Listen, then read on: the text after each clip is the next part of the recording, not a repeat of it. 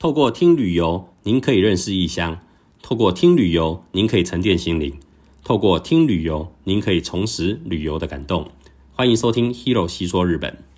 初次到访日本，若是想要快速了解日本的历史、宗教与文化的话，京都应该是最好的选择了。千年古都总是给人一种怀旧、复古、保守、传统的既定印象，但也正因为是如此，才让京都人不想让自己的形象被固化。除了保留文化传统以外，也不断的努力想要跟上世界的潮流，而造就了现在新旧交融的京都。这一集 Hero 就来介绍一下颠覆大家既定印象的京都冷知识吧。既然是千年古都，也是最代表大和民族和和风氛围的都市，我想大家一定都会觉得京都到处都是传统料亭，京都人平常吃的都是怀石料理，早餐也都是传统日式早餐，也就是烤鱼、纳豆、味噌汤和白饭的组合吧。这可真是天大的误会了。其实九十趴的京都人早餐吃的并不是白饭，而是面包。就连寺庙的和尚或神社的神职人员的早餐，也都是吃面包的哦。京都人的一天啊，是由面包开始的，这才是真正京都人的生活模式。大家知道吗？日本总务省统计过，二零一四年以前，京都市的面包消费量可是全日本第一呢。现在虽然被神户市追过去，掉到了第二名，但和神户之间的差距也非常的小。京都人每年每人消费在面包上的平均支出是三万七千五百五十三日元，只比第一名的神户少了四百日元而已。没想到吧？京都人是让大家跌破眼镜的面包一族啊！为什么来自西洋的饮食文化可以在日本这么古老的传统古都里获得青睐呢？虽然没有所谓官方的说法，但归纳起来有几点是京都人也认同的原因。第一个原因就是，自古以来京都人一直就是喜欢新鲜事物的人。其实世界上所有的国家几乎都一样，所有来自海外的舶来品。最早都会先送到一个国家的君主手上，然后才在君主所在的城市流行起来。就像现在各国的各种商品的旗舰店，也都喜欢选在东京开第一家分店，是一样的道理。明治时代以前，京都一直都是日本的首都，而且还长达了一千两百年的历史。这么长的一段时间，京都都是最先进情报的玄关口，一直不断的有来自世界各地的情报和新奇的事物流入京都。也让京都人培养出了对于新知识的好奇心和敏感度，所以明治维新时代，在脱亚入欧的思维下，大量的外国商品以及外国人的饮食生活习惯流入日本，当然也立刻吸引了追求时髦和流行的京都人的注意和模仿了。这个原因是京都人最认同的说法了。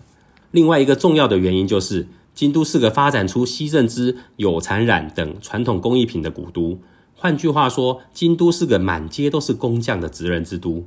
这些工匠们开工的时间都非常早，而且常常还要赶工制作，一大早就赶着上工了，根本没有心情和时间可以一早起来就悠闲的洗米煮饭准备早餐。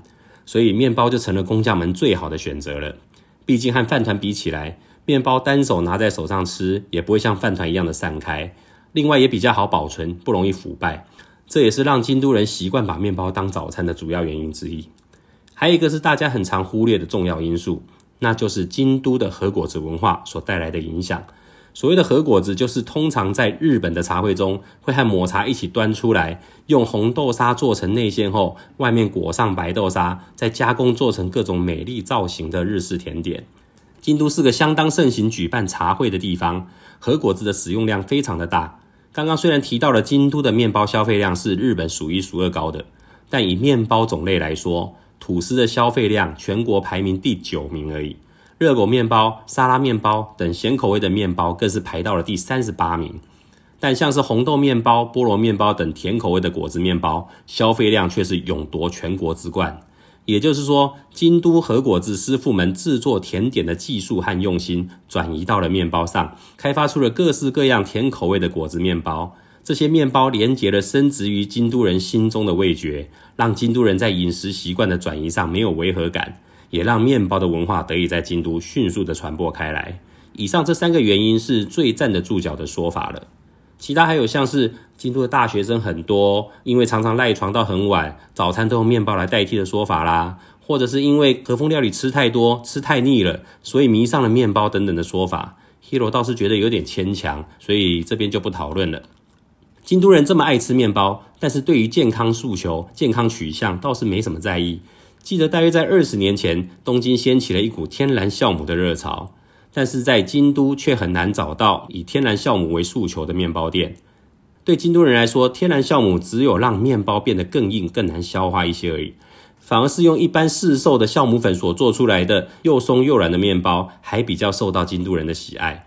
而且像是用雷麦制作的，或是加入杂粮制作的面包，在京都都不常见。对京都人来说，营养均衡的健康风潮，那是东京人的文化，美味主义才是京都人追求的真理啊。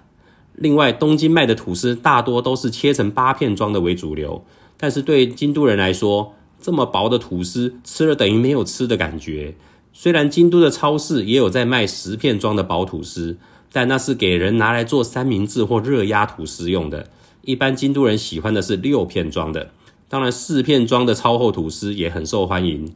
光是一个吐司就有这么多东西方的差异，也让人觉得这两个东西方的代表不但在首都的地位上争得面红耳赤，就连饮食习惯也随时都在互别苗头，相互较劲呢。说了这么多面包的小知识。也顺便推荐几间京都人最爱的早餐面包名店。第一间首推的是成立于一九一三年的连锁面包店进进堂新信斗，它可是全日本第一个开始制作法国面包的店家。创办人序木奇因为在学生时期受到了宗教思想的熏陶，而成为了虔诚的基督徒。他秉持着透过制作面包来奉祀神和人民的理念，为了学得面包制作的技术而亲自到法国留学。他可是日本第一位的面包留学生呢。归国后开的就是现在的进进堂。目前京都市内共有十二家分店，面包种类也变得非常的多样化了。这十二家分店中的北山店以及三条河园町店，除了贩卖面包外，还有提供面包篮吃到饱的服务。套餐的价格也只要八百到一千八百块日元而已，非常的划算。不但可以吃一餐抵两餐，咖啡也是喝到饱，是一家很棒的早午餐面包店哦。第二间推荐的也是当地的老铺面包店至金屋西之亚。至金屋目前全京都共有二十二家分店，也是常常被电视节目采访的主要名店，所以别名叫做被所有京都市民深爱的面包店。至今屋的全店铺一天大约有一万两千位客人会去光顾，常常一大早就开始排队了。它的主力商品是一个叫做卡路内的面包。这个面包是老板在德国慕尼黑车站买的早餐三明治为参考而开发出来的商品，用的是皇冠形状的凯撒面包，中间抹上鲁马林，再加上一片火腿和一些生洋葱，很简单朴素的面包。虽然看起来不起眼，但卡鲁内的面包体很有嚼劲，配上火腿的咸和洋葱的甜，真的是越嚼越香，让人忍不住一口接一口。这个卡鲁内每天都可以卖出六千个以上。在京都是个无人不知、无人不晓的庶民美食哦。最后再推荐一家叫做博洛尼亚的面包店，店铺就位在上一集 Hero 和大家推荐的一则信三郎帆布的隔壁而已。老板于一九七九年开发出来的丹麦吐司，当时在日本造成了相当大的话题。现在博洛尼亚已经成为了日本丹麦吐司代名词的店了。现在除了原味的以外，也多了巧克力、抹茶、肉桂。葡萄干口味等多种选择，也是一家不容错过的名店。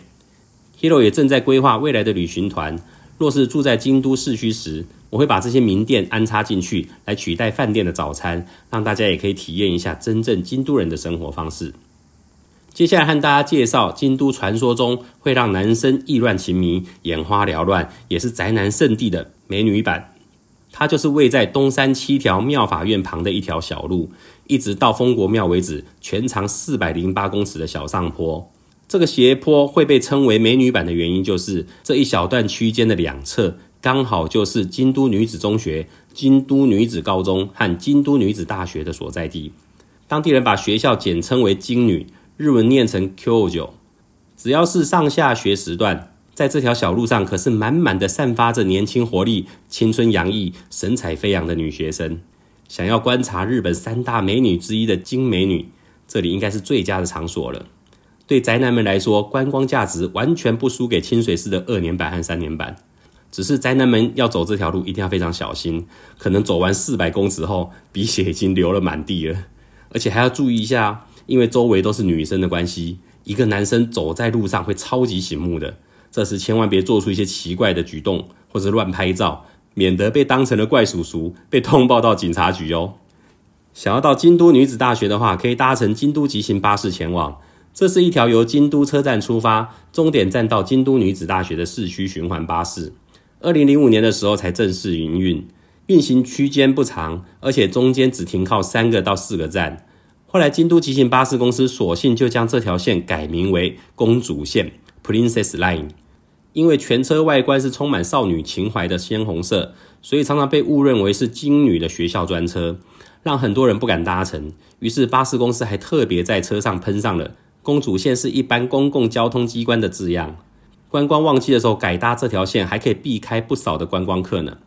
不过毕竟终点站是金女，车上通常也是满满的浑身青春气息的金女学生在搭乘，大叔们去搭乘可能要再流一次鼻血了。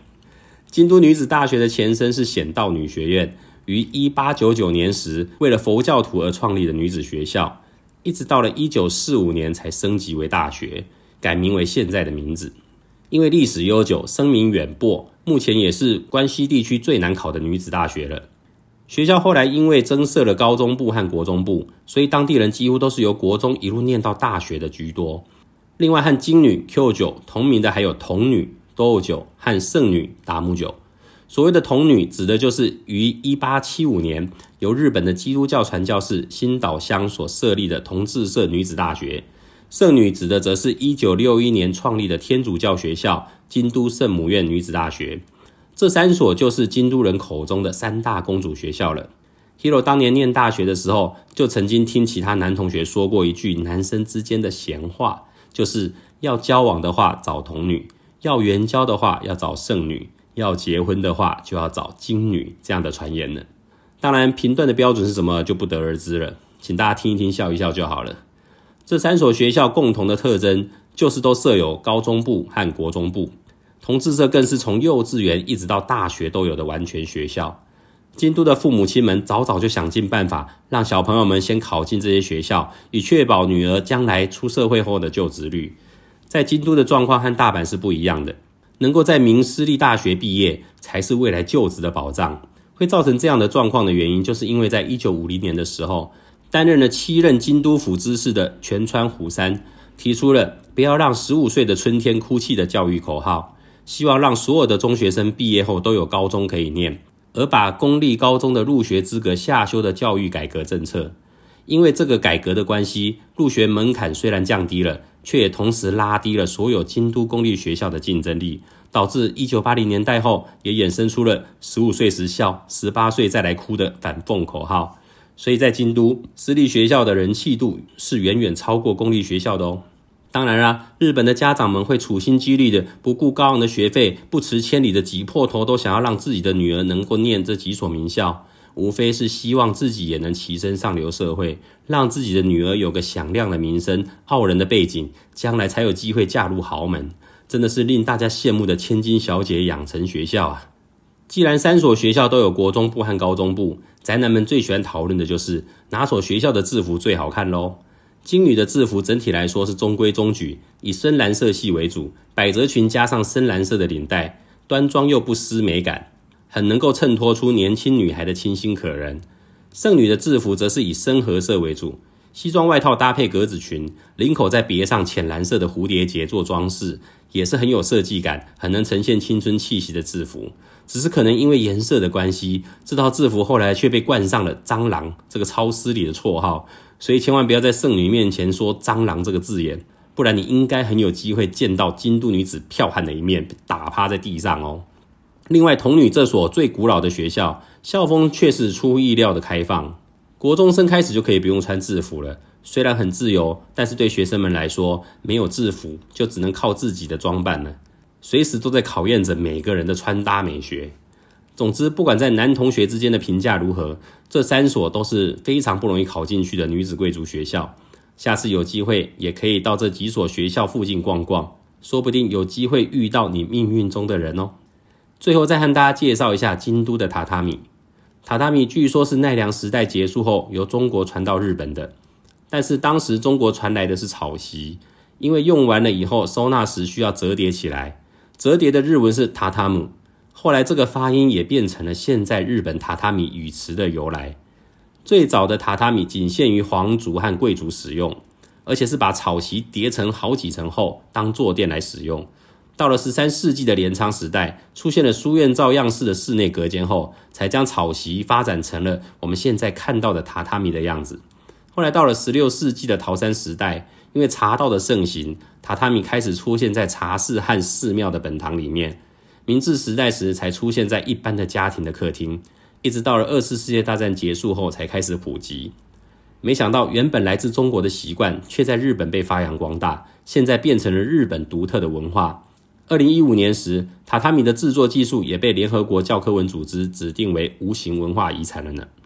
京都是当时最多皇亲贵族聚集的地方，茶道开始盛行后，榻榻米被带进了茶室和寺庙里面。京都有三千多间大大小小的寺庙，自然榻榻米的需求量就相当的大，而且要提供给皇亲贵族使用的东西，做工可不能马虎，也因此造就了榻榻米师傅的高超技艺。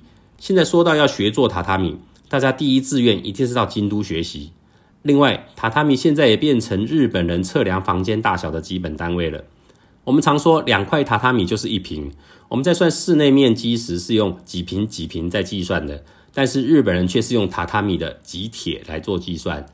但是不知道大家有没有感觉到，同样是室内六铁的房间，京都的室内感觉会比东京的宽敞一些呢？别担心，这不是你的错觉。京都和东京的榻榻米大小是不一样的哦。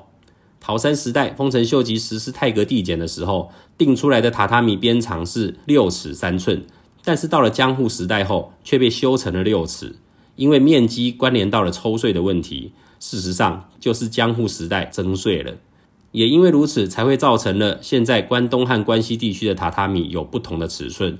目前日本的榻榻米大约有四种尺寸，分别是金间、Q 码。中金间、秋 Q 马、江户间、A 多马和团地间、单金马。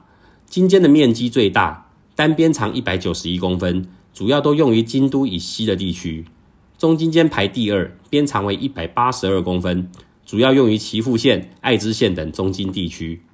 江户间单边长为一百七十六公分，主要用于东京周边的关东地区和东北地方以及北海道。至于团地间，则是因为日本高度经济成长期时，出现了大量的公寓宿舍，为了让更多人能有房子住，才又再把空间尺寸缩小。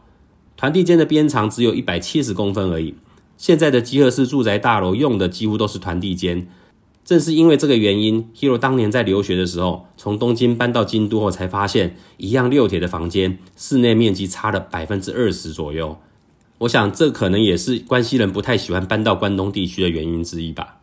因为榻榻米大小不同，以前只用室内几平来区分房子的大小，对于不知道这个规则的人来说，也常会引发一些租屋纠纷。后来不动产业界才把标示统一改为用平方公尺来计算。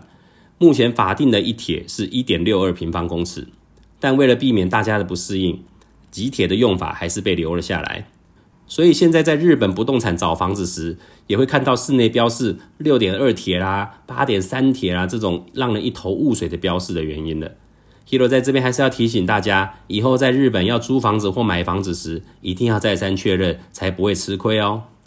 以上介绍了几个大家可能比较不知道的京都小常识，是不是很有趣呢？当然，这也是京都冷知识中的一小部分而已。想知道其他京都不为人知的秘密的话，下次跟 Hero 带的团到日本。再让 Hero 好好的跟大家介绍喽。好啦，Hero 这次就和大家分享到这里。喜欢我的内容的话，欢迎大家追踪我的频道，或是有想要指教的地方，还是有比较想听的内容，也可以留言告诉 Hero 哦。拜拜。